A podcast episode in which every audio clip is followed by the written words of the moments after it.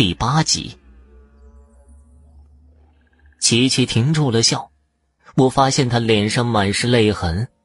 只见他手一扬，一个脸色苍白的小儿就出现在我们的面前。张宇惊叫道：“你练鬼仔将？”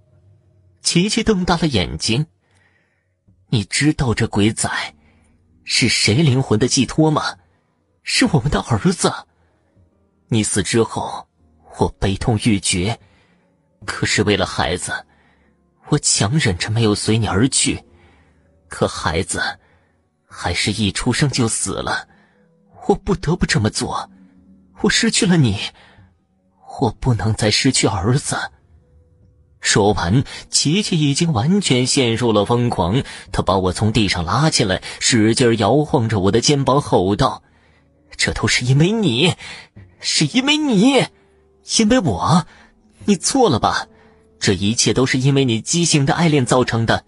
我根本就不爱张宇。”你本可以大大方方去追求他，可是你没有，你下药让自己怀孕，也没想想，使用药物生出来的孩子，即使不夭折，也可能是畸形。你什么也不顾，只用这些手段，想要达到你的目的，还能说是我的错吗？听我说完，他乱了方寸，目光忽闪，痛苦的抓着自己的头发。不，不是我害死了张宇。不是我害死了孩子，不是的。说完，他冲进厨房，拿出一把明晃晃的菜刀。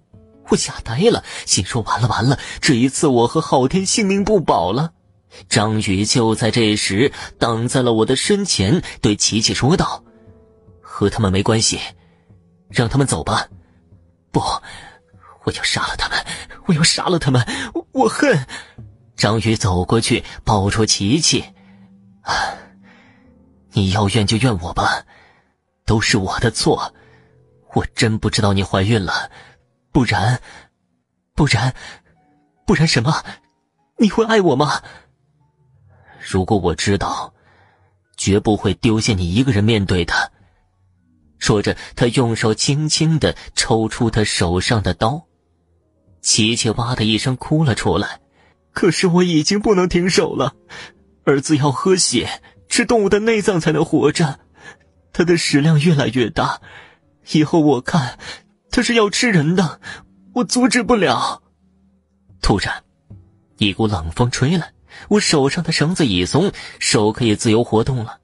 我感激的看了张宇一眼，急忙冲过去解开昊天手上的绳子，听见张宇说道：“你们走吧，别来打扰我们。”我扶着神志有些昏迷的昊天，踉跄的往外走。我们刚走出房门，屋里就起了大火。昊天掏出电话要报警，我制止住了他。我明白张宇说的“不要打扰他们”的意思。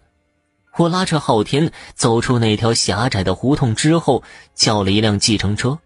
当我们的车开出平房区的时候，我们听见救火车呼啸而来。我想，这一切都随着这场大火烟消云尽了。原来，爱是这么恐怖的东西，不但能使自己受伤，也能令别人鲜血淋淋。爱，真是世界上最难解释的一种情感。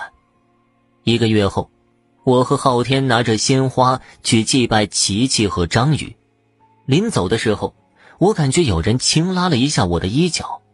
我转头看见一个漂亮的小男孩，他冲着我笑了笑，然后转身跑了。我随着他的身影往后看去，只见张宇和琪琪手牵手冲着我微笑。等小男孩跑到他们身边之后，他们就在我眼前慢慢的消失了。昊天见我不走，问道：“在干什么呢？”我微微的摇摇头，牵着他的手说道。昊天，我们结婚吧。